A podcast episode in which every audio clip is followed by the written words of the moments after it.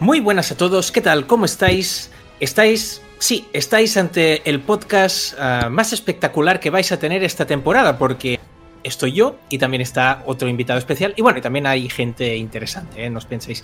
Estamos aquí, nos hemos reunido unos cuantos para hablar de Final Fantasy VII Remake, sin spoilers, tranquilos, nos vamos a decir qué es lo que pasa en el final del juego ni nada por el estilo, pero sí que queríamos reunirnos con gente que tenemos puntos de vista diferentes sobre el juego, que nos lo hemos terminado u otros han avanzado bastante y saber pues un poco qué tiene de remake, qué tiene de reimaginación y un poco pues por dónde van los tiros. Antes que nada os voy a presentar a todos los que están en este podcast debate. Empiezo por Paula. ¿Qué tal, Paula? Pues muy bien. De hecho, mm, a colación con el tema que vamos a hablar, eh, tras terminar el juego me he quedado con ganas de más y sigo accediendo a la consola y pensando, tengo ganas de continuar jugando, pero ya no hay nada más que hacer. He acabado todas las misiones secundarias, es que me puedo pasear por los escenarios, que es una fantasía, pero no puedo hacer más. Tengo ganas de seguir. De esto hablaremos porque si no has hecho todo, todo antes de terminártelo, es un poco complicado volver a jugar partes concretas, ¿eh? pero ya lo hablaremos. Sí. Tengo aquí a José Luis Ortega, que es redactor de Millennium y también colaborador en Mary Station, y que también le ha dado mucha caña y sacó el análisis el martes como todos. ¿Qué tal, José Luis? Te he perdido el audio. Veo, veo que con, con, el tiempo de mi ausencia los problemas técnicos nos han solucionado, ¿no, Salva? Yo había dejado esto, digo, a ver si por ellos mismos pues van se soluciona lo que no solucionamos nosotros, veo que todo sigue igual, me siento como en casa. Hola, Salva, ¿qué tal? Eras, eras la sorpresa, Albert, eras la sorpresa. Veníamos aquí a rescatar, a rescatar ni el podcast de viejos ni el de jóvenes. Yo creo que está. La gente le gusta, pero bueno. Qué mejor forma de, que rescatarlo que saliendo al paso en intentando solucionar este, este percance. Um, me saludo ya. Uh, muy buenas. Me, me, ha molestado un poco cuando he entrado a, a empezar a, a, grabar el podcast que, que, que esta panda de joven. ¿Tú qué haces aquí? Pero bueno. De prepubers. sí. Y te ¿qué haces aquí? Tú, yo, joder. Y tú has jugado a Final Fantasy. Yo, pues bueno. o sea, que yo tenga que ahora, a mi edad, justificar si he jugado al 7 o no. No habías ni nacido tú. A quien, bueno. le está, a quien le está diciendo que no había nacido es a otro de nuestros primeras espadas, que es a Alejandro, Janito para los amigos. ¿Qué tal, Alex? Buenas, sí, no, la verdad es que no, no veía ese semblante de Albert serio, eh, jugador serio. No sé, no, no, le veía con Final Fantasy VII, la verdad, pero oye, yo encantado de que juegues y disfrutes. Hombre, una vez, una vez, me he terminado, una vez me he terminado el, el, el, mejor juego de la historia, Half-Life Alyx, entonces ya puedo empezar con las cosas secundarias, no, no, tengo, no tengo ningún problema en eso. Hay que tener en cuenta que Albert durante su adolescencia fue un poco así malote, iba siempre no, oscuro, no. Con, el, con el flequillo de lado y tal, y era por Cloud, sí, sí. Eh, sus padres se preocuparon cuando salió lo de, de Final Fantasy VIII y, y, el gran parecido de ese, de ese chico con Squall, pero Ahí, ahí tenemos a José Luis Ortega, que ya hemos presentado antes. A ver, prueba. ¿Qué tal? ¿Qué tal? Yo, yo estaba, estaba, aquí hablando solo y, y, cuando he visto a ver hablando digo algo, algo pasa raro. Pero bueno, parece que bueno, ya está solucionado. Perfecto, entiendo que estás grabando tu pista y que ahora se te escucha bien, o sea que Espero. Pues, pues nada, estamos aquí, eso, tres personas que lo hemos analizado, Paula en 4, Ortega en Millennium, yo en Mary Station. Tenemos a Alejandro que le ha dado muchas horas, no sé si lo ha terminado todavía. No. Y, muy bien. Y Albert, que también lleva unas horas así por ahí y que los dos pues pudieron acceder antes al juego, que ya sabéis que se ha vendido en algunos sitios antes de tiempo. Y por lo tanto vamos a hablar largo y tendido de Final Fantasy VII Remake a debate. Hay mucha cosa de la que hablar, uh, si os parece. A mí me gustaría que habláramos, uh, primero de todo, un poco de impresiones generales de qué es lo que más os ha gustado y lo que menos de este juego. Si quieres disparar, Paula, tu primera. A ver, es difícil porque, como dices, hay mucha tela que cortar, pero para hacer un poco de resumen, creo que lo que más me ha gustado son las zonas un poco más abiertas, tipo el mercado muro, la barriada del sector 7, tal. Eh, sé que las misiones secundarias, algunas son un poco repetitivas, pasilleras, bueno, que te sientes un recadero, básicamente. Pero hay otras que están muy bien y que realmente te permite conocer a los personajes en mayor profundidad e incluso tener escenas extra con personajes tan importantes como Tifa y demás. Entonces me han gustado, eh, me, me, ha hecho sentir como más ligada a la historia, que no sean solo en esos niveles que no me han gustado tanto como por ejemplo de las alcantarillas, la segunda vez que las visitas, que es como muy otra vez aquí, uff, qué pereza. Entonces creo que es un poco lo que más me ha gustado, la verdad. El- también el hecho de que se trate eh, la relación con personajes como por ejemplo los de Avalancha, Jesse, Wedge y demás, con mucho mayor detalle, que en el original era como, bueno, pues ok, están aquí. Y- Eran muebles. y- sí, básicamente. Entonces ahora les han dado una, un- profundidad mucho mayor y es algo de agradecer. Y luego aparte, pues la sensación general que tiene el juego de pulido, de bien cuidado, hay muchos detalles que son pequeños, pero te demuestran que Square Enix ha hecho muy buen trabajo con este remake. Tú al, tú al ver que estás ah, justo en- empezando con el hype y tal, un poco cómo lo estás viendo con estas primeras horas. Me, me cuesta muchísimo resumirlo hasta el punto de decir, pues me está gustando o no me está gustando o tal. O sea, hay, hay- hay, ah, muchas cosas que tocar que supongo que durante el, durante el programa irán saliendo todas.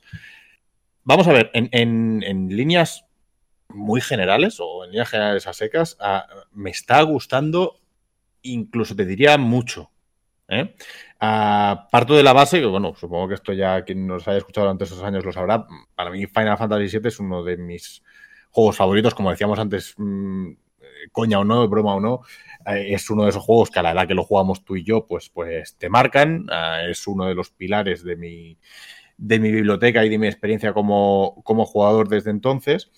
Y, y volver, volver a ese sitio, volver a, a, Midgar en este caso, está siendo una experiencia, pues eso, de cada dos por tres, al menos durante estas primeras horas. eh, piel de gallina, si no por este diálogo, por este escenario, si no por este escenario, por este enemigo, eh, si no por este arma, si no por esta materia. O sea, al final ca- cada nuevo, cada nuevo elemento que se va incorporando dices, ay, ya me acuerdo, ay, ay, ay. Y, todo eso mm, juega mucho con la nostalgia y hace que te guste. Aparte de- del factor nostalgia, está que jugablemente como JRPG y sabes que yo no soy un, aficionado, digamos, mm, del género, sobre todo estos últimos años, ah, tengo que decir que el sistema de combate me está gustando mucho. El sistema de combate y cada vez que hay un combate nuevo se incorpora alguna cosa nueva que lo hace incluso más interesante y por lo que he leído, lo que os he leído, lo que habéis jugado más, parece ser que la cosa va increciendo hasta un punto en el que el sistema de combate es el rey absoluto del, videojuego, lo cual ah, eso me alegra muchísimo. En lo negativo, supongo que tendré tiempo para explayarme un poco luego. En, en lo negativo, creo que eh, eh, Final Fantasy VII Remake es mejor juego si ya has jugado al original. Quiero decir, amplía cosas que, que nosotros agradecemos que las amplíe porque conocemos el, el- metraje, digamos, el, metraje original y, nos apetece saber un poco más. Pero hay algunas cosas de las que amplía que, que- no aportan absolutamente nada. Me pasa un poco, eh, o sea, la parte que no me gusta es que me recuerda algunas de las sensaciones que tuve con la peor película de la historia, que es la trilogía del Hobbit, que, era alargar innecesariamente o entrar en, un detalle que no aporta absolutamente nada a algo que, en, su, en su raíz, en su base, no necesitaba explayarse más. Y eso, hay, hay, hay algunas, como decía Paula, hay algún alguna ampliación argumental, alguna extensión, como por ejemplo la parte de Jesse, me ha parecido interesante. Ah, hay, hay una misión, no sé si es primaria o secundaria al principio, un tal. El que habla así como andaluz, que la han traducido como con acento andaluz. E- ese matiz que dura un par o tres de minutos, ese, esa pequeña secuencia, esa misión cortita, eso que aporta es interesante, pero luego hay otras que digo, "Ah, te me estás desviando y, y- y yo ya sé esto hacia dónde va y creo que esto solo está haciendo que retrasarlo artificialmente. Esa, esa es la parte que a mí. Mm, por eso te digo que, para los que ya lo hemos jugado, dices, bueno, como sé lo que viene, me puedo tragar un poco esto, que sé que lo estás ampliando, porque sí, porque ya llegará lo otro. Ahora, si tú no has jugado nunca Final Fantasy VII, yo en esa parte, en- en la que se amplía artificialmente, diría, yo pensaría, digo, pero bueno, ¿este juego dónde va? O sea, ¿por qué me estás contando esto? Esto no está aportando nada a la historia principal que me habías contado hace una hora y, y que no sé por qué ahora mismo la estás dejando de banda mm, porque sí. Esa parte, por eso digo que, que- que en ese sentido no mejora el producto original. El producto original es conciso, va a lo que va y no tiene esta paja adicional derivada de ampliar una, una aventura de 5 horas a las 30-40. Ortega, cortito y al pie, ¿eh? que queremos entrar en profundidad, dime. Vale, yo concuerdo un poco con lo que han dicho Paula y Albert, porque mm, creo que han dado las claves, tanto positivas como negativas, y estoy bastante de acuerdo con ellos. Por un lado, el factor positivo encuentro el factor nostalgia, que los que jugamos en su día el juego eh, nos está en sí misma, te atrapa, eh, y sobre todo lo que hace mm, mejor en ese aspecto a, este remake es el, hecho de, la profundidad que se da a los personajes y no solo a los personajes principales, eh, sino también a los secundarios, como los de Avalancha, con, con Jesse, Wedge y, y demás. Y también a los principales. Creo que Tifa y Aeris salen bastante beneficiadas de, del nuevo enfoque que le dan, de la nueva profundidad que tienen los personajes. Y, me parece genial poder conocer más de un universo que en el juego original no se podía contar tanto por las limitaciones técnicas y que ahora sí se puede y eso me parece que está genial. Eh, también se sale ganando en ese aspecto. Y la parte negativa, bueno, también el sistema de combate y demás, que, está muy bien, aunque, aunque tiene sus peros. Eh, una de las cosas que nos está diciendo, y resumo muy rápido del, sistema de combate, es que se mantiene bastante estable. Con todo lo que mueve, me parece bastante meritorio, porque he leído muchas quejas de gente que se ha quejado de las, de las texturas que, que tardan en cargar y demás, y me parece un poco injusto esa crítica. Por algo entre comillas, tan pequeñito, ¿no? Y en la parte negativa, pues eh, lo que ha dicho Albert, de hecho también se me ocurrió el mismo, se me ocurrió hace unos días, o sea, se me vino el hobby también a la cabeza, porque hay secciones del juego alargadas de forma innecesaria, que son aburridas eh, y que cortan el rollo del subidón que tienes eh, con ciertas misiones que sí que están muy bien hechas y que son las más semejantes al juego original, y de repente te pegan un bajón con cosas que no vienen a cuento simplemente porque para justificar el vamos a hacer un juego de 40 horas en Midgar eh, cuando en el original esto te lo hacías en 6. Lo entiendo, pero corta, eh, tiene hace, que, hace que el desarrollo tenga demasiados altibajos y eso creo que le perjudica en algunos momentos. Estoy totalmente de acuerdo con eso. Y tú, Alejandro, algo cortito, ¿eh? Yo, yo por aportar algo que todavía nos ha dicho y es que aparte del abuso del adorno entre punto A, entre momentazo y momentazo, creo que abusa de la acción contextual, de robarte el control del personaje, eh, de no poder ir libremente con aquellos carteles de dirección equivocada, dirección equivocada en un Final Fantasy. Que sí, que estamos hablando de que puede ser lineal como fue Final Fantasy X, pero bueno, tú dentro de esa linealidad podías moverte, podías explorar, se activaban eventos aquí. Siempre siento que voy de la mano de lo que quiere que vea Square Enix. Y es lo que más me molesta hasta el momento, capítulo 10, de, lo que llevo jugado. El resto, estoy de acuerdo, sistema de combate, aunque en el avance lo critiqué, sí que es cierto que cuando profundizas, se te añaden nuevos elementos, se te explica el sistema de materias, eh, combates contra jefes, es bastante top. Y, y, eso, yo creo que lo negativo es el diseño de niveles. Pues eh, entramos en, materia, nunca mejor dicho, y a mí me gustaría hablar, empezar por la, sobre todo por la jugabilidad. Ah, yo estoy bastante de acuerdo con, todo lo que habéis comentado. A mí el título me, parece que, ah, te emociona muchas veces, pero algo que hace muy muy bien es, la, es el sistema de combate eh, en el sentido de que, uno, cuando tú llevas 25 horas, te siguen apareciendo enemigos nuevos con nuevos patrones o con algunas variantes que te obligan a replantear la estrategia. Luego está el hecho de que se temía mucho la gente que el, cuadrado, el botón de cuadrado fuera un juego de machacar como Kingdom Hearts 3, por ejemplo. Y la realidad es que no, la realidad es que si tú te dedicas a pulsar cuadrado para porque piensas, bueno, paso de todo, ah, no vas a llegar muy lejos. Y, eso, y eso, eso, eso, y eso en la primera mitad no se nota tanto, pero en la segunda mitad que hay un porrón de jefes, un porrón de jefes finales, eh, ahí te das cuenta del potencial que tiene, que tiene el combate, de incluso de usar el cuadrado al aire para cargar la barra, porque no puedes ir a pegarle al jefe, porque es que si vas a, recargar la barra con el jefe te destroza, ¿no? Y eso, y eso está muy, muy bien y va muy ligado con el sistema de materias, que yo me he estado mucho rato en el menú eh, haciendo estructuras, eh, combinaciones y demás. Vale, ahora estoy luchando con Aeris y Barret, ah, les pongo esto, les quito esto. Y he, lamentado muy fuertemente cuando me he dejado alguna materia ah, de algún elemento o alguna materia curativa contra un jefe y me he visto totalmente vendido. O sea que creo que tanto, la- tanto el sistema de análisis, te dan una materia para analizar los enemigos, como el saber, ju- el saber hacer esto, eh, me, parece, me parece muy, muy bueno. Y también el tema de las armas. Am, con Cloud acabas teniendo 5 o 6 espadones y nunca puedes decir, ostras, esta es la mejor, esta es la mejor espada que hay. Porque cada una ah, te, aporta cosas distintas. Hay unas armas que potencian mucho la magia y van muy bien con algunas materias, y hay otras que potencian más el ataque físico. Todo esto me, me- me ha gustado mucho porque le he visto un trasfondo y una profundidad que va mucho más allá de, de voy machacando el cuadrado, ¿no? Y además, hacerlo con un juego que es en tiempo real, creo que tiene bastante mérito.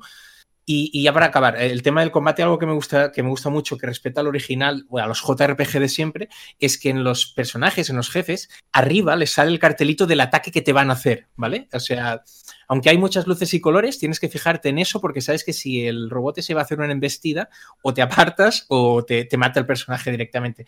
Hay mucho de estrategia y eso, eso me ha gustado, me ha gustado bastante. De, de hecho, me- a mí me gusta mucho que al final, durante el juego, pasas por todas las espadas, porque si eh, completas los retos, vas me- obteniendo la mejora de esa determinada arma para el resto de espadones, ¿no? Y al final, como que pasas por todo el surtido y junto al sistema de desafíos que te da Chetler, el personaje ese, sí. juegas con, con otros matices, ¿no? ¿no? Yo al principio en, en la preview jugaba, vale, eh, me parecía un poco simple, demasiado, pero luego en la versión final, entre los retos, entre que paso por este espadón, consigo estabilidad que puedo utilizar luego en la espada maestra de Cloud. Eh, Al final es que no paras de hacer cosas y eso está muy bien. Yo al final, ah, Salva, Salva ha dado la clave en un tema.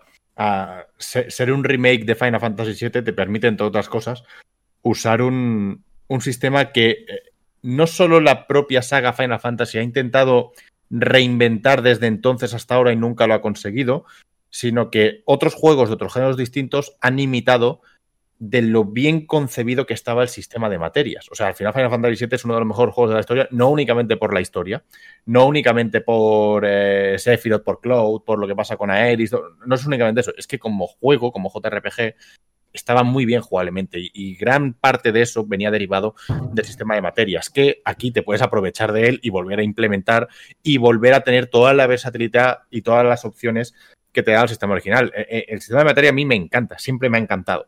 Me ha encantado tanto que, que lo aplaudía, como decía antes, en otro género distinto, en otro 20 años después, cuando lo imita tal cual un juego tan diferente como es Path of Exile. Imi- Imita tal cual el sistema de materias, lo cual te viene a decir que es que es un buen sistema de, de, digamos, de personalización para acabar derivando a un sistema de combate interesante. Con lo cual, yo estoy muy de acuerdo con lo que dices tú, Salva. Ah, no llevo las horas que, que le has dado tú, pero ya empiezo a ver el decir, hostia, esta espada de aquí tiene dos ranuras, esta tiene tres, pero sin embargo la de dos está conectada, lo cual me va a permitir unir una materia que todas las variantes que, que te daba el, el- el Final Fantasy VII original. Luego el sistema de mejora de armas también en- es muy conveniente y tienes que irlo consultando, porque de hecho a mí se me olvidó durante las primeras horas de juego, aparte del mini tutorial que te enseña a manejarlo, y luego volví y tenía como más de 100 puntos de arma de estos acumulados y fue como, uff, se me había olvidado. Y cada arma particular tiene sus propios puntos, así que puedes ir añadiendo, pues eso, esta la prefiero hacer una build más de cuerpo a cuerpo, esta para potenciar la magia. Entonces ya no solo el arma básica en sí, sino la forma en la que tú quieras mejorar esas habilidades, incluir nuevas ranuras para materias y todo esto, creo que está bastante bien hecho. Hay, hay algo también interesante que es que cuando tienes la barra de BTC para gastar ah, en- dentro del combate, si gastas un objeto, eso gasta barra BTC. Sí. O sea, no puedes. ab- no- Mm. sí que abusas, sí que puedes abusar de los objetos porque acostumbras a llevar muchos. Yo al menos no recuerdo llevar tantos objetos en mi vida en ningún JRPG, pero, pero sí que eso te ayuda pues a, a plantearte eh, la estrategia bien. Si vas a gastar eso, si vas a aguantar un poco para lanzar una habilidad, yo lo, he visto muy muy bien. A ti, Ortega, ¿qué, te parece? De hecho, creo que es una de las cosas buenas del sistema de combate, porque una de las cosas cuando se anunció este remake es que mm, eh, la gente tenía miedo de cómo, iba, cómo iban a traspasar el sistema por turnos a, a algo, más, algo más moderno, un combate dinámico. Y han conseguido, aunque, aunque evidentemente es un sistema más dinámico, pero han conseguido mantener un poco la esencia de los turnos con esto que, que estamos hablando, con el, el- toque estratégico que tiene por, por las armas, el toque que, eh, estratégico que le dan las materias y el uso del, del BTC, que hay momentos en los que piensas, dices, vale, tengo a un enemigo prácticamente a punto, pero tampoco estoy yo muy bien de vida. ¿Qué me conviene más? Eh, ¿Que curar a, curar a Tifa o, o, que me cure ella o, atacar e intentar machacarle? Pero claro, igual me deja eso vendido y me toca. O sea, es un momento en el juego que al final acaba, acaba siendo como una.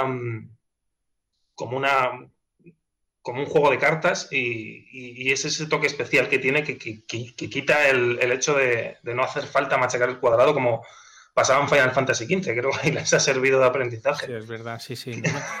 No, me acordaba de eso. Y las esquivas esas, sí. era un paseo. La verdad es que es, es, una mezcla muy buena porque eso es lo que dices, mantiene muy bien el sistema de turnos, pero con, el dinamismo y que tiene el juego en tiempo real, en el sentido de que tú puedes preparar un ataque de piro nivel 3, pero es que el enemigo te lo puede cortar si te mete un, golpe. O tienes que esquivar ataques y, cuando estás preparando un, golpe con la espada, el enemigo se ha ido a otro lado. O sea que es una combinación, no, es, no, no está automatizado de manera que tú lances los ataques y siempre aciertes, sino que... Eso yo he visto pequeños trucos. Porque, eh, por ejemplo, eh, cuando tenía eh, Piro más más o Piro plus plus, como queráis decirlo, que cada uno lo dice de una forma, eso da para otro debate. Si tú lo haces, o sea, lanzas el ataque con el que tienes controlado y de repente te cambias de personaje, nunca te cortan el ataque. Porque a mí me pasaba que me quedaba esperando a que ejecutara el Piro más más y tardaba unos segundos y en eso me cortaban el ataque. Pero si de repente cambias a Barret o a, Tifa o a Iris, te lo hace. Pues también hay que jugar con eso. Eso me habría ido bien saberlo, porque no lo sabía. estamos todos de acuerdo que el juego, sobre todo los que lo hemos terminado, el juego es un título que lo centra casi todo en el combate. O sea, al final es un combate, combate, combate, combate todo el rato. De, hecho, cuando desbloqueas el Coliseo, creo que es de los mejores momentos de, de las últimas de Final Fantasy. Porque recuerdo tener la sensación de jugar a Final Fantasy XV y decir, joder, eh, podría ser un buen sistema de combate, pero lo veo demasiado automatizado, demasiado eh, poco profundo, ¿no? Y sin embargo aquí con, con el 15, bueno, nos lo decía Kitase-san en, en, la preview, que sienten desde dentro que han conseguido el, el action RPG definitivo. Y, es cierto, ¿no? Porque no veo una... No veo algo que se pueda mejorar, porque es prácticamente perfecto los mandos. Salimos, salimos del combate y nos vamos al resto de elementos jugables que nos ofrece el título. ¿qué, ¿qué, punto de vista tenéis sobre, sobre las mazmorras que hayáis podido hacer? Por ejemplo, el sector 5 cuando entras, por ejemplo, las cloacas, tanto las dos veces que, que, vas, o el laboratorio ese secreto que, que, bueno, ya, ya, hablaremos de esto. Un poco qué, qué, qué, sensación tenéis con lo que os aporta jugablemente fuera del combate. Yo, yo, lo dejo ahí. Yo creo que ahí es donde el título flaquea, porque el título, es lo que decía Alejandro, te lleva tan de la mano que no te puedes desviar en ningún momento. El único desvío es una calle cerrada donde hay una poción que, lo fía todo el combate, pero uh, sí que acabas muchas veces uh, automatizado, yendo en línea recta y sin poder hacer nada más que, que, luchar. No sé, si, no sé qué sensaciones os deja todo esto. Sobre todo, volviendo al tema de las cloacas, las clo yo os lo explico, las cloacas es el capítulo 14, que empieza con algo muy interesante, que es cuando vuelves a casa de Aeris.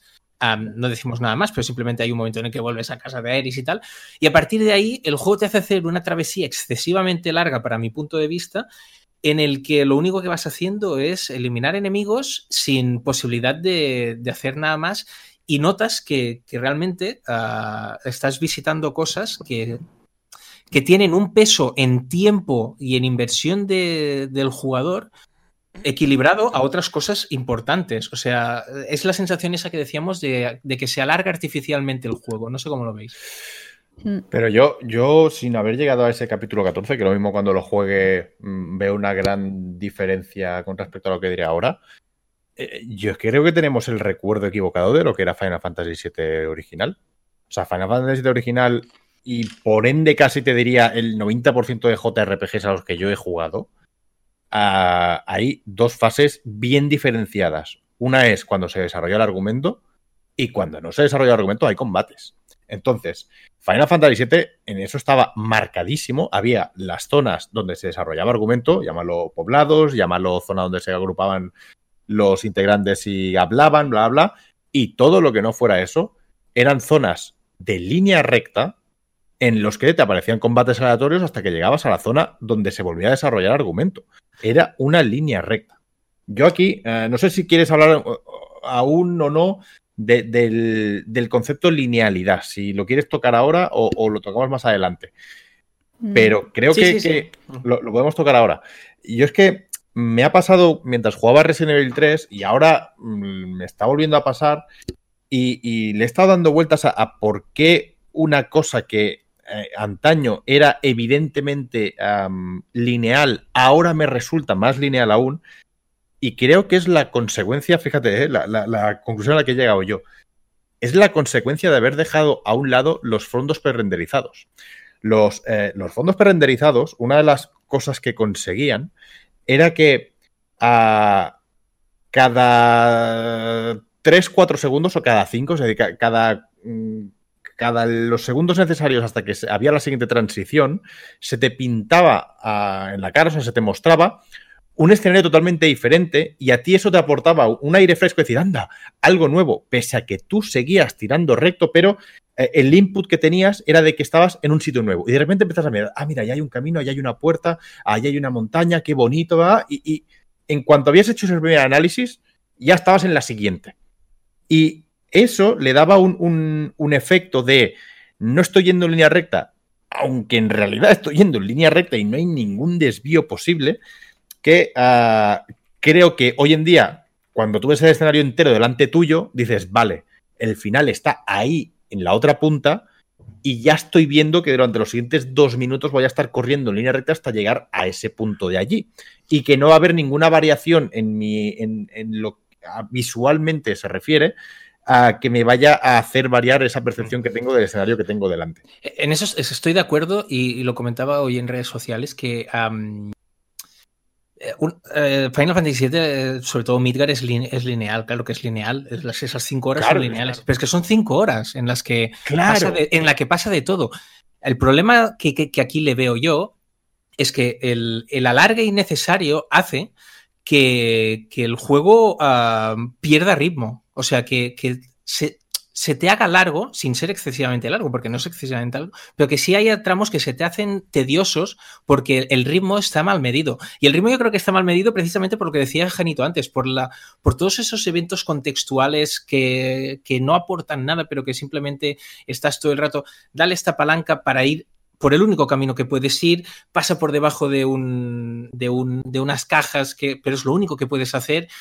Yo creo que el ritmo se corta bastante ahí y, y, y para mí lo, eso lo sufre mucho a partir del capítulo 12 hacia adelante, entre el 12 y el 16, porque son capítulos en los que realmente eh, la travesía uh, creo que está muy alargada comparado con los eventos que hemos hecho antes.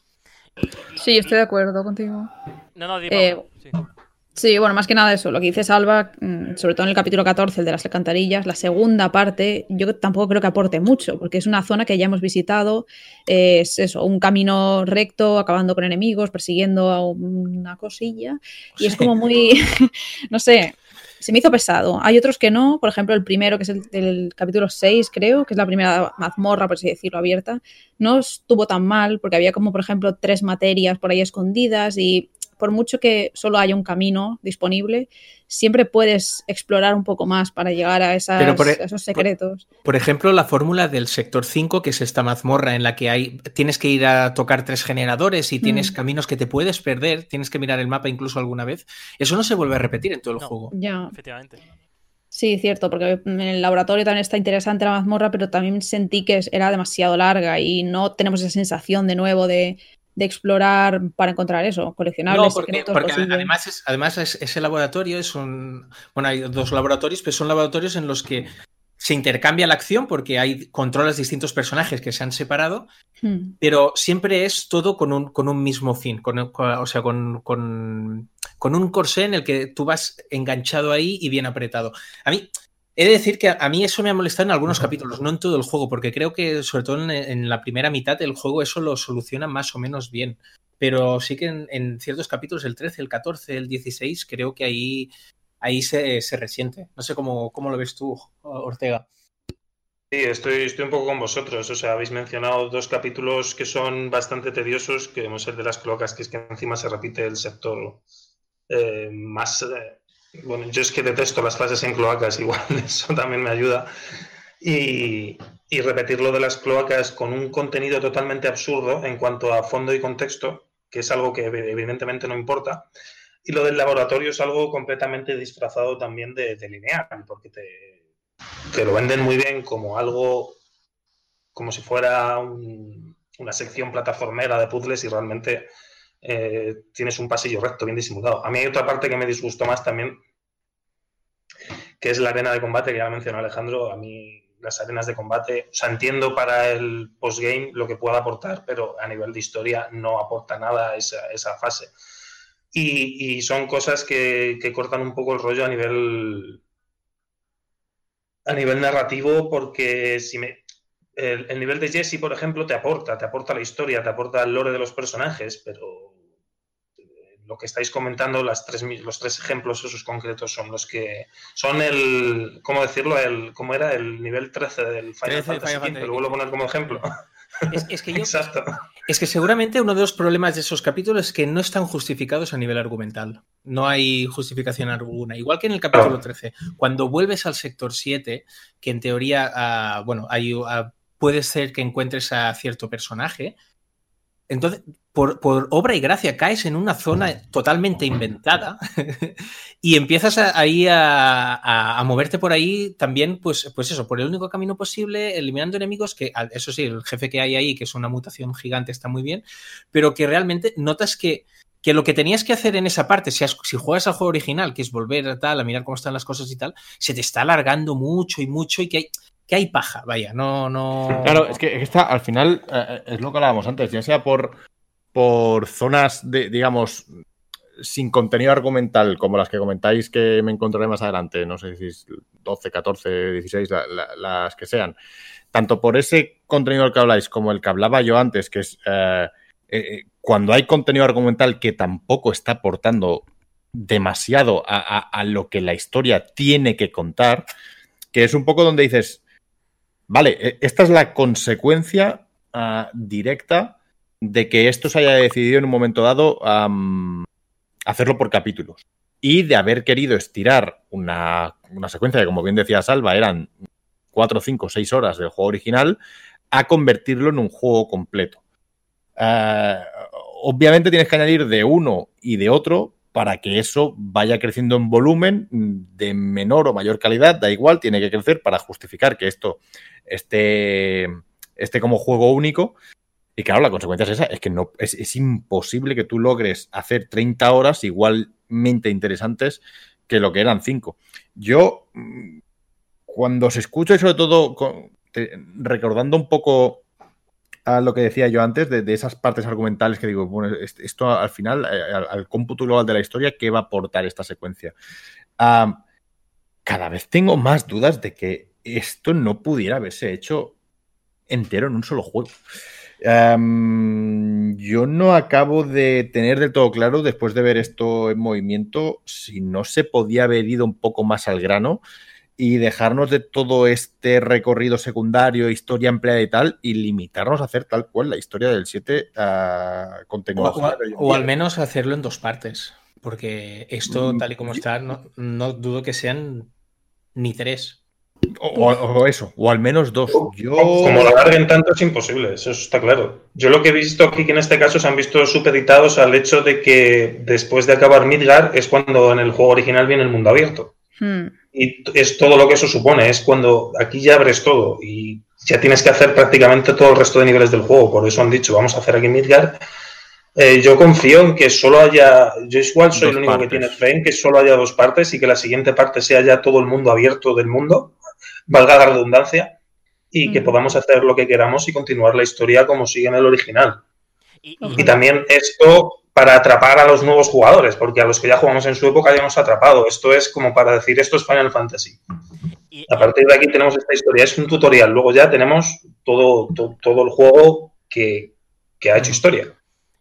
Para resumir el tema jugable, yo creo que, que, las mecánicas que están fuera del combate no acaban de funcionar del todo. La, la persecución en la moto que hay en, el, en uno de los primeros capítulos, Uf. cuando vas, este es, yo creo que, que yo creo que es un poco, es un poco no, no, no, se, no podemos hablar de, de, otra cosa que pasa al final, pero yo creo que esa, la del principio, es un poco así. Claro, luego ese, ese, es uno de los ejemplos que yo te decía. Ese es uno de los ejemplos que mientras lo estaba haciendo, uh, decía, digo, mmm, vale, al final, entre secuencias de vídeo, la parte de moto en sí y lo que viene después y demás, digo, aquí ha habido media hora, tres cuartos, sí. que en el cómputo global ni recordaré ni me ha aportado nada, ni en el, lo que te digo, en, en, la visión general de lo que es Final Fantasy VII, tampoco ha hecho un trasfondo demasiado uh, que, que, necesitase la historia y, y, y, deseaba que se acabara. Digo, es que esto no me está aportando nada, absolutamente. Es, es... No, claro, claro. Sí, no, que yo es que creo que hay trazos de CyberConnect 2 todavía en el juego. Porque hablando de aportar, eh, ¿qué aportan las misiones secundarias? Porque realmente yo esperaba que las secundarias fuesen eh, una vía para expandir el trasfondo, eh, conocer más eh, los lobbies. Pero es que llego y me encuentro. Eh, encuentra a los cinco niños con espadas de madera. vete al cementerio. O sea, son misiones intrascendentes dignas de Blood Desert Online. Que, que tampoco son un gran número. Porque es cierto, a lo mejor hay seis por cada lobby. Incluso menos en algunos pero realmente, ¿qué, qué, qué aportan esas secundarias aparte de, de extender Yo, necesariamente ahí tengo, ahí tengo que, que, que mm, dar un... O sea, intentarlo justificar de otra manera. Uh, fíjate, ¿eh? justificándolo incluso eso. Um, yo al menos recuerdo Final Fantasy VII, 8 y 9. Había momentos en los que mm, me apetecía parar durante un momento de seguir con la historia principal. Claro. Y me apetecía hablar uh, con la gente. No, o no solo hablar con la gente, voy a grindear. Esto es una cosa que pasaba muchísimo, sobre todo en el 8, que era uh, voy a pegar un frenazo y voy a llenarme de, de magias, no me acuerdo ya cómo se llamaban, uh, para poderlas usar tranquilamente luego durante el combate. Esa fase gratuita, sin ton ni son de grindeo que tú te pegabas tan, en esos Final Fantasy, decir, vale, pues eh, he llegado a un pueblo, voy a salir otra vez, ahora que ya estoy curado, y voy a pelarme un poco más, para, por un lado, porque me divierte el sistema de combate, y por otro, para progresar, a aumentar el nivel de las armas, de los personajes, de las materias, de lo que sea. Entonces, si tú a ese concepto que tú antes hacías, porque te salía de ti solo, voy a pelear porque me apetece pelear, le das un poco de trasfondo, decir, bueno, pues voy a pelear porque resulta que hay unos bichos que han salido en la fábrica no sé qué y si me los puedes limpiar, a cambio te daré oro. Al final, yo esa misión en concreto que te estoy diciendo ahora mismo, la de vete a la fábrica, la he hecho, y mira que yo quiero ir a por la historia principal y dejarme lo demás, pero la he hecho porque me apetecía disfrutar del sistema de combate. Y yo he agradecido que me invitaran o, o digamos, me, me, dieran un motivo para ir allí y volver a utilizar el sistema de combate que es sí. divertido. Claro, claro. Um, pero, pero, Albert, ¿no crees que es compatible hacer algo por diversión, grindear? Porque tú cuando vas al, al mapa fuera de los lobbies, eh, no hay el mismo número de enemigos que cuando estás de, de lleno de una misión secundaria. Porque el grupo de los enemigos cuando estás haciendo secundaria, porque está hilado por esa misión, es, es mayor que cuando estás eh, moviéndote libremente. Lo cual es una, una, decisión de diseño que no entiendo, pero bueno, está ahí. Pero yo puedo hacer algo que me divierta y al mismo tiempo que me aporte algo al trasfondo. Pero sin embargo, estamos perdiendo uno, una cosa, para seguir haciendo la segunda cosa que me sigue divirtiendo. Por tanto, eh, no sé, creo que estamos hablando de un juego de alto presupuesto, ¿no? Creo que es compatible hacerlo. Y el universo de Final Fantasy VII da para ello. A mí, el, a mí el, las secundarias, para mí eso es otro de los puntos negativos del juego. Para mí el juego tiene dos grandes, dos, no, grandes no, dos puntos negativos, que son las secundarias, que me parecen poco interesantes, pero sí que así, según cuáles haces tiene buenas recompensas. Y el otro ya lo hemos comentado, el tema de, de, cómo se alargue necesariamente en algunas zonas. Pero he de decir que hay una misión secundaria en la que aparecen los Tomberry. ¿Sabéis el bicho ese verde que te clava con un cuchillo y te mata directamente si te clava con un cuchillo? Mm. Que es un, es un guiño divertido y curioso, pero sí que yo esperaba cuando dijeron es que esto amplía el lore y tal, no sé qué, que realmente lo hiciera. Y salvo un par que te dan algunas escenas más, mmm, bueno, no, no, me, no, me, no me han apasionado.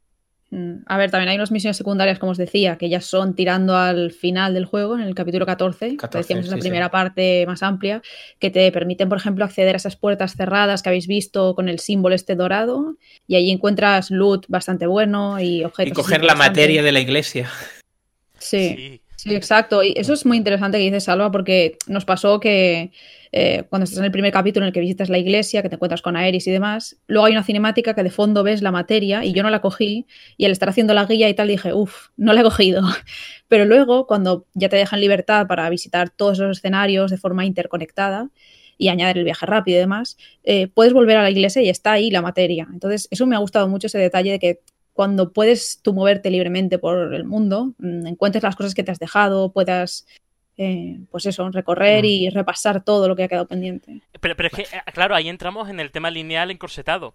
Porque yo eso, en vez de ponerme el tramo de después de la iglesia, que son saltos con acciones contextuales, ¿por qué no me dejas cuando llegue al pueblo volver, recoger la materia, obtener secretos? Que es, que es lo que decimos, que es que durante la travesía argumental te lleva e- excesivamente de la mano. Cuando yo creo que un JRPG, ante todo, tiene que primar la libertad.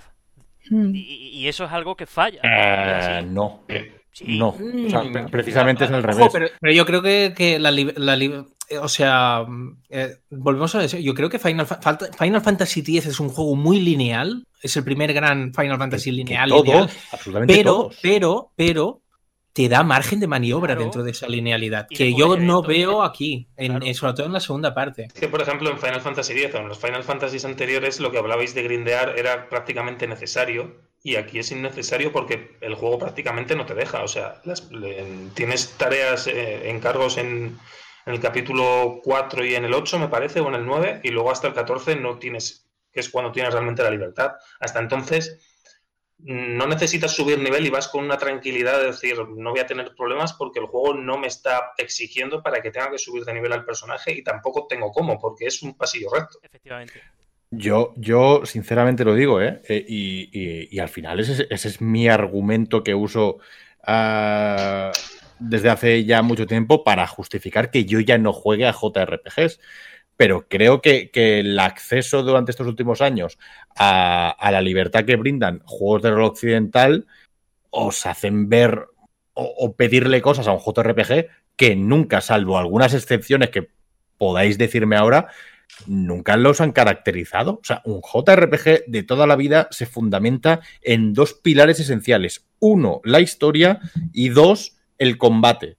Sí. Y, y- y en ese sentido, mm, raro es, eh, rara es aquella excepción en la que se te brinde esta, que decís, este mundo abierto, No, no, esta no, no, no. libertad de hacer lo que quieras, estas secundarias ultra interesantes. Perdona, es- esas son características mucho más propias del RPG occidental. Claro. el, el oriental, para nada. Pero, pero es Para eh, nada. cuando No hablamos ha de habido. de- de- decís de Final Fantasy X. Final Fantasy X era otro pasillo. O sea, sí. hay. eh, Sí, pero todos los no, Final pero no. Fantasy. Yo lo que todos- quiero decir. Todos los Los Final Fantasy y el mapa mundi no es una excepción. El mapa mundi sencillamente es un, un menú gráfico para ir al siguiente punto lineal. Todos los Final Fantasy han sido lineales. Hay algunos extremadamente lineales, como pudiera ser el 13. Y hay algunos que lo han disimulado un poco más o mm, cuando lo han intentado han fracasado estrepitosamente, como fue el 15. Pero lo que entendemos Final Fantasy, sobre todo, pues eso, lo- los no contemporáneos, pero sí los de segunda oleada, Ujú. 6, 7, 8, 9, 10 y 12 son juegos muy lineales. Lo que me refiero es que que en, en los Final Fantasy, en Final Fantasy X, por ejemplo, ahora mismo no me acuerdo qué jefe en concreto, pero llega un momento de la historia en el que eh, si tú no subes de nivel, eh, es imposible ese jefe que tienes delante, y es un jefe de la historia principal, no es uno de la secundaria. Y eso te hace eh, grindear. Aquí puedes pasarte todo el juego directamente sin grindear y sin hacer ninguna misión secundaria y sin sufrir prácticamente ningún apuro. Es Pero- por lo que me eso- refiero, eso es lo a lo estoy que hablo con libertad entre comillas. Que no, hombre, que no, pero tú ahora mismo se lo estás diciendo como algo negativo. No, no, no, un no. juego que un juego te permita terminarlo sin grindear es algo negativo. Lo que te está diciendo el juego es, oye, si tú vas a por la historia principal, si tu, si tu interés es vivir la historia principal, tira para adelante que no te voy a molestar. Ahora bien, si tú disfrutas del mundo, si tú disfrutas del sistema de combate y si tú te apetece ¿Sí? ver un poco más de lo que hay, te doy esta serie de misiones secundarias o ramificaciones, llámalo como quieras, para si quieres explorar un poco más.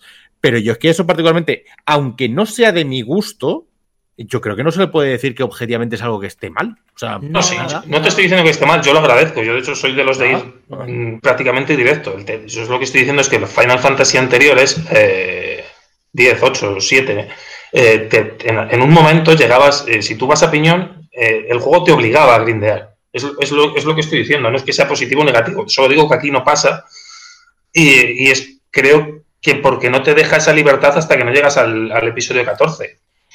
Yo, yo, yo, repito, yo, o sea, a mí el problema no es que sea lineal, a mí el problema es que no me dé margen de maniobra más allá de lo que tengo que hacer. Es, en Final Fantasy X tenías bastantes cosas por hacer, siendo lineal como era, ¿eh? pero bueno, creo que es importante que enlacemos lo que ha dicho Albert, que los JRPG tienen dos grandes pilares, uno es el combate, ya lo hemos hablado, y el otro es la historia.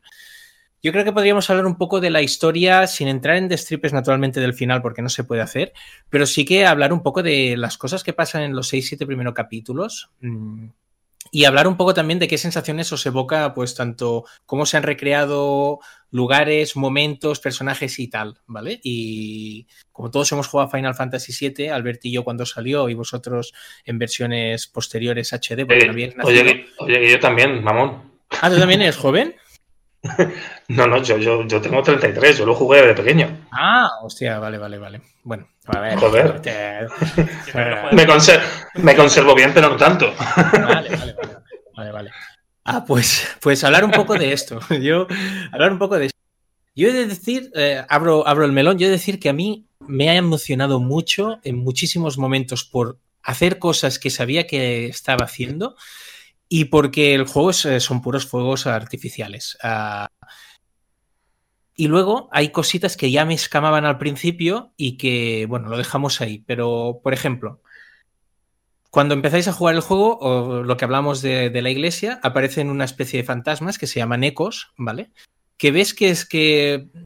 ves que guían la historia, ¿vale? Y, y ves que yo qué sé, cuando Cloud cae del sector 5, del reactor 5 a la iglesia, pues los fantasmas, los ecos estos hacen que no se mate y entonces él aterriza bien y puede conocer a Eris, ¿no? Son como una especie de, bichos que lo que intentan hacer es que la historia que conocemos se mantenga. Pero ves a los personajes luchando contra esa historia. Yo creo que ahí está la clave de, de por dónde pueden ir los tiros del juego. Mm, a mí me parece muy interesante y yo soy del bando de que sí que me gusta lo que han hecho con la historia, eh, porque creo que un remake da pie a ese revolución, por así decirlo, dentro del original, ¿no? Disfruto igualmente aquellos remakes que son uno uno con el clásico, pero también me gusta que me sorprendan y que no todo lo que estoy viendo en pantalla y jugando sea algo que ya conozco, porque sí que hace ilusión y notas esa sensación nostálgica, decir, ay, mira, esa frase la recuerdo, ay, qué guay, esta localización tal, pero han pasado muchos años y está bien hacer cosas distintas. Y no sé, un ejemplo que no es spoileante, creo. Por ejemplo, en lo de la taberna de la abeja, esta del Mercado Muro, mm, yo tenía un poco de miedo a ver cómo lo iban a recrear, porque era bastante polémico en la época, lo de la bañera y todo eso. Bueno, y lo han hecho bastante guay ahora. A mí me gusta cómo ha quedado. Entonces, creo que en general se han tomado buenas decisiones que pueden o no gustar, porque eso ya mm, como hemos dicho, el final y otras decisiones argumentales dividirán mucho a los jugadores. Pero por mi parte, soy de las que me ha gustado y eso. Eh, tengo la idea, como dice Salva, lo de los ecos y tal, que podrá dar bastante que hablar en fragmentos más avanzados de la historia y cosillas que ya se empiezan a ver que podrían cambiar y incluso eso, la historia base, eh, dar un giro totalmente distinto a lo que estábamos pensando o incluso darnos la, la decisión a los jugadores, que eso estaría bastante interesante. Tú, por ejemplo, Albert, que, que, vas por, eh, por la primera, primera parte, estás viendo todo esto? Bueno, Albert no quiere hablar. Ah, dale, Al. Ah, no, no, no, no, espera, que tenía esto, que tenía esto silenciado, que ya la falta de práctica. Ah, yo te, os lo comenté antes de, de iniciar. Ah, eh, sé de dónde viene la polémica del final. obviamente no vamos a hablar nada, nada aquí de ello. Habrá quien le guste la decisión que se ha tomado o por dónde van los tiros, habrá quien no está de acuerdo con los cambios o, cómo se está planteando todo esto. Eh, yo lo que llevo jugado hasta el momento, por un lado, me parece que respeta enormemente eh, lo que es el, canon del juego original. Y como decía antes, creo lo que, mucho de lo que se está añadiendo, o varias cosas de las que se están añadiendo o variando, enriquecen esa historia original. Eh, el ejemplo que poníamos antes es el tema de Jesse. No tanto, mira lo que te diré, no tanto el tema de Jesse. A, mí que Jesse fuera un personaje, lo habéis llamado antes, creo que ha sido mueble. Ah, yo soy muy fan de Misión Imposible, de la saga Misión Imposible, y yo de Cifra no necesito saber qué es de su familia ni nada. O sea, y son dos personajes que quiero un montón. Ah, no me hace falta saber hasta el, vamos, mm, qué pasó el día de la comunión de cada uno de ellos ah, para quererlos aún más. Pero hay algunas cosas que, sí que aportan a la historia original que creo que la enriquecen. Os he puesto antes el ejemplo del, del chico ese que doblan en andaluz, que, creo que ese matiz, decir, eh, el tema de eh, causalidades y consecuencias de lo que acaba de pasar durante el inicio del juego, creo que es muy interesante que se explore un poco más. pero bueno, mm, habrá que ver esto cómo termina. Ya te digo, ya sé cómo, cómo termina. Y lo único que quiero decir al respecto, y obviamente no es spoiler, es que cómo se está enfocando todo esto, a mí me parece, guste más o guste menos, me parece que se está haciendo desde el profundo respeto, el máximo respeto que se podía tener hacia la obra original. Si lo pensáis bien, lo que se está haciendo con este proyecto es, eh, aunque parezca justo lo contrario, se está respetando aún más el título original, creo yo. A mí, ah, yo dejamos a un lado al final, ¿vale? Porque yo creo que el juego ah, respeta en un 80% los acontecimientos que hay en, en Midgard. No sé si estáis de acuerdo con eso, pero yo creo que hasta la llegada a Shinra, yo creo que todo se respeta con más o menos paja, con cosas más interesantes y tal, ¿no? A mí todo este tramo ah, me gusta mucho cómo se hace, pero hay, un, hay una cosa que la entiendo perfectamente y es el papel de Sephiroth. Tú cuando juegas a Final Fantasy original, Sephiroth es, es un nombre que es una leyenda, es una leyenda del grupo soldado, es un personaje del que se habla. Y hasta bien al final, final no, no lo conoces, no lo conoces un poco. Luego ya sabéis que cuando vas a la aldea de el flashback de la aldea de Calm, sabes, eh, sabes quién es, sus motivaciones, qué le pasa y tal y cual, ¿no? Pero aquí no, aquí sale en el capítulo 2, te aparece como el gran villano tiene sentido dentro de todo el juego, porque él se cierra el círculo al final y tal, ¿no? Pero sí que creo que se pierde el matiz de, del perfil de Sephiroth, que creo que era muy, muy interesante. A mí es, lo, eh, eh, es, lo, que te decía antes, Salva, es que. o sea, Final Fantasy VII Remake funciona mejor si ya has jugado al, al original. Si a ti te viene de nuevas, a todo ese build-up hacia, hacia el personaje de, de sea, toda esa construcción, eh, como dices tú, a, la hora, entre comillas, se ha perdido. O sea, es que lo dices tú literalmente, en el capítulo 2 apareció tres veces ya. Y que, y que su aparición es estelar, ¿eh? Y aparece ahí Sí, sí, o sea, es, vale, tengo, malo, de cojones, pero claro. Tengo claro que es el malo. Y, en cambio, a Mote siempre lo recordaba cuando hablábamos del juego. El primer contacto que tienes con Sephiroth es de admiración. Cuando se carga justo al salir de Midgar, cuando lo ves allí. Sí, es, el flashback de la aldea de Khan, que tú vas con. va con él y tú luchas con él y ves cómo a él le golpean y sale cero de daño, y cuando él golpea siempre es 90.999. Claro, es decir, hay esa admiración, decir, hola, qué pasada. Y eso se va girando, se va girando, se va girando hasta que se, hasta que se convierte en el monstruo que se acaba convirtiendo. y, yo creo que eso es lo que enriquece muchísimo el desarrollo de ese personaje. Eso en este se pierde. Entiendo que se pierda porque si lo has jugado ya, ya sabes que esto acaba así, con lo cual eh, te puedo comprar la licencia de que rápidamente me plasmes el conflicto Cloud versus Sephiroth. Pero si este es el primer contacto que tú tienes con Final Fantasy VII, estarás pensando, bueno, ¿y, este tío por qué Leñe me está aquí asaltando en, en flashback o imaginación o lo que Leñe sea? O sea, ¿por qué, eh, eh, ¿quién es?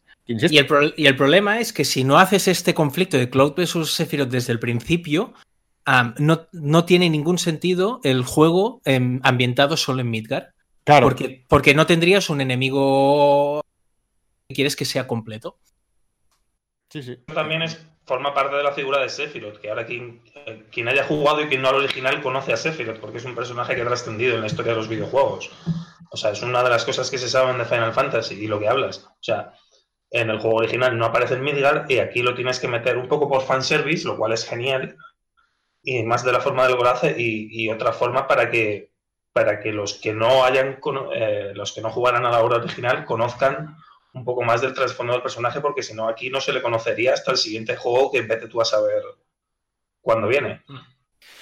Totalmente. Y eh, con, con, otros momentos, no sé, Paula, ¿algún momento que hayas quedado que te haya gustado de la historia o el trato de... A mí, por ejemplo, Tifa y Aris me parecen dos personajes que ganan muchísimo, ya lo hemos dicho antes.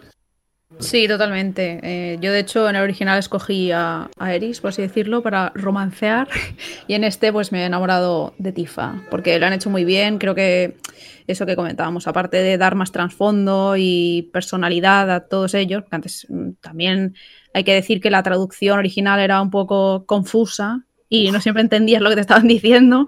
Entonces, sí, ahora por mucho que echemos de menos, yo al menos, una eh, traducción verbal, por así decirlo, que los personajes hablen en español, que hubiera estado un punto bastante interesante, porque lo tenemos en francés, alemán, creo, y otros idiomas, y no en español. Es como, vaya. Pero creo que, bueno, volviendo a lo de la historia, sí, me ha gustado mucho el, cada personaje individualmente. Y ahora que habéis comentado lo de Sephiroth, sí que a lo mejor me replanteo un poco esa idea, porque también me gustaba ese papel misterioso que tenía al inicio, y ahora no sé cómo sería no saber quién es él realmente y toda su trayectoria si no hubiera jugado y hubiera llegado de primeras al título. Yo creo que sin duda gana mucho si lo has jugado ya y tendría que hablar con alguien que no haya jugado nunca Final Fantasy VII, no sepa nada casi de la historia, en la medida de lo posible, porque la gente también es muy, mmm, no sé, pesada, poniendo el mismo spoiler siempre en redes, es como dejar a la gente disfrutar las cosas, aunque hayan pasado sí, tiempo, ¿qué sí. más da? Es como, no sé, eso, tendría que hablar con alguien que no lo haya jugado para ver cómo es el pasarse este juego entero sin, sin tener ninguna referencia del clásico. Al final, un poco, uh, volviendo al, al, paralelismo, pero por la parte positiva, uh, repetimos un poco esto de si no has jugado al original, pues esto pierde un poco, y si no has, eh, lo jugaste en su momento, pues esto uh, es un poco peor o tal. Final Fantasy VII joder, entiendo que, que, en una u otra versión, mm, siendo un juego del calibre que es y de la importancia que es, cualquiera que se precie de, ser un aficionado a los videojuegos y de que le interese el medio y, y, jugar a, lo más destacado, lo habrá jugado ya. Y, y, al final esto pasa un poco, decía, eh, eh, desde, el desde el punto de vista positivo, las tres películas del Señor de los Anillos funcionan perfectamente por sí solas pero posiblemente quien más las disfrute es además quien haya leído previamente el libro, porque encuentra en ellas mmm, cosas que recordaba de una forma, de otra, que se amplían, que varían, pero que enriquecen un poco la experiencia que tenían de haber leído previamente la obra original. Y yo creo que, no sé quién ha sido que ha dicho la palabra fanservice, este juego es clara y, y descaradamente y, y no tapa, vamos, no intenta taparlo de ninguna forma, es un fanservice.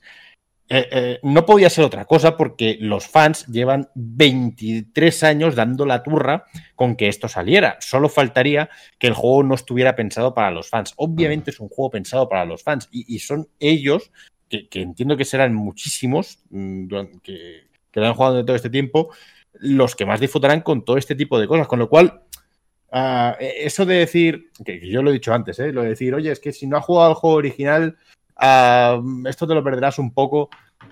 ¿Quién realmente va a estar jugando a esto que no haya jugado al juego original? O sea, ¿cu cu yo, yo, lo, de fans, lo de fanservice, perdón, un apunte, no lo he dicho como connotación negativa, ni mucho menos, ¿eh? Todo no, lo contrario. No, es que, vale, vale. Da igual, da igual, no, no. Sea positiva o negativa, claro, claro. pero es que hay muchas cosas que son fanservice que yo mm, aplaudo. Es que tiene que serlo que es exacto, que se hagan. Sí, sí. Es que esto es, una, esto es un regalo de Square Enix para los fans que, eh, como digo, llevan 23 años E3 tras E3 pidiendo, por favor, que se hiciera un remake de esto. Yo es que recuerdo. Mmm... de las reacciones, solo hay que ver eso. O sea, si con eso ya es motivo para hacer todo el fanservice del mundo. Claro, yo, entonces. Es el problema también que puede venir de ahora en adelante. En los foros de hobby consolas, en los foros de Conecta Juegos, en los foros del otro lado, o sea, yo toda mi vida de foros he vivido no sé cuántos E3, Tokyo Game Show con los rumores de que se va a hacer un remake de Final Fantasy VII desde la época de Play 2. O sea, ha sido una travesía enorme. Obviamente este juego está destinado para mí, para ti, para el otro, para la gente que jugó al 7 y quería volverlo a jugar con gráficos mejorados, con lo cual yo le compro todas las licencias fanservice en ese sentido. Yo de todas maneras sí que me he encontrado con gente que me ha preguntado que no ha jugado original por redes sociales. Y yo creo que es un juego que, que, que, puede gustar porque tiene altos valores de producción y es muy vistoso y, y que, no sé, yo creo que trata las cosas con, con, mucho cariño. Sí que hay, como decía Alejandro, exceso de artificios en muchos momentos y para mí tiene bajones jugables, pero yo veo un juego que te entra bien, ¿eh? Sí, eh durante bien, el principio y tal. Es que es muy espectacular, ¿eh? Yo os lo digo, yo en el tramo final, que no se puede hablar, um, sin dejar el argumento, a mí jugablemente el tramo final me dejó extasiado y pensando, joder, ¿sabes? Eh, luego vino Nomura, ¿no? Pero la verdad es que, que mm, te exige. Además, no lo hemos comentado, pero es un juego que es, que es, es, no sé si decir difícil, pero es un juego que en el que vas a morir. Yo los Final Fantasy no recuerdo morir tanto si vas bien de nivel y tal. Y aquí, si te despistas un poco, mueres un poco más de la cuenta. Y eso también me ha gustado. Es que sí, está hecho para fans, para esa gente que ha estado esperando 22 años en jugar a Final Fantasy VII con gráficos 3D y tal. Eh, ¿Hasta qué punto puede entregar con, con, esos cambios que decís tan gordos de la parte final? No, desconozco cuáles son, ¿eh? Pero ¿hasta qué punto puede que el devenir de este remake difiera tanto del original? Uh, Pasa palabra, ¿no? Sí, pa no, pasamos palabra, pero sí que es verdad que cuando uno, uno que no ha jugado al original me ha preguntado cómo me afecta a mí el final del juego, yo le he dicho, no te afecta en nada. nada Simplemente claro. disfruta y está a la expectativa de lo que va a pasar en otros capítulos. Claro, exactamente, pero si es un producto hecho para fans, ¿cómo puede venir al final un cambio tan gordo? Bueno, lo dejamos ahí, de todas formas. ya Volviendo verás, a, a, la parte jugable. Pero es eh, que. sí. No, vol volviendo no, eh, que vamos a, vamos a cerrar ya, no, eh. ya. Ya para cerrar, que se me quedó algo en el tintero, que cuando hablamos de libertad, claramente no hablamos de un mapa lleno de posibilidades, etcétera, etcétera. Pero dentro de, lo, de los JRPG, entre punto y punto, sí que hay libertad para moverte, para encontrar cosas, para encontrar elementos, para encontrar mazmorras. O sea, al final tiene ese, ese tufillo de libertad que aquí no lo tiene. Simplemente eso, vaya. Hmm. Bueno, yo, yo, creo que ha quedado bastante claro y las posturas son interesantes. Eh. Creo que es interesante porque no está escrito ni nada. Yo creo que mi opinión, si el ritmo fuera mejor y más ágil, sería un poco menos beligerante con eso, sinceramente. Pero para mí la suma de cosas positivas y las negativas es claramente, cae claramente del lado de lo positivo. A mí me parece uno de los juegos que se tienen que jugar en esta generación sin ninguna duda. Y veremos qué pasa en el futuro. Eh, Te dicen hace 10 años que ibas a tener la estantería Final Fantasy VII Remake, Shenmue 3 y The Last Guardian. Es que estamos viviendo ahora mismo que, pues claro que hay que jugarlo, es que está claro. Um, a ver, yo pongo una enmienda en lo que hay que jugar a Shenmue 3, ¿eh? Pero, pero hay, que, hay, que, ver en la estantería, por lo menos. Yo, yo ahí, ahí levanto la mano y digo, perdone. Pero bueno, um, no sé, yo creo que lo podemos dejar aquí. Creo que ha quedado bastante extenso un poco y completo lo que opinamos de todo lo que hemos visto. El viernes sale el juego, hay gente que ya lo tiene, pero sale el juego. Y nada, vamos a ver la reacción de la gente. Yo creo que será muy divisiva, ¿eh? igual que las notas. Hemos visto notas de 6 y hemos visto 10 que ojo, darle un 10 también. Cuando lleguemos a Nibelheim, Cold Saucer y, y, todo eso, el interior de Cloud, entonces, ¿qué le damos? ¿Un 15? Ah, ah, ah, esa, es una. O sea, la, yo siempre he recordado la parte de Midgard de Final Fantasy VII.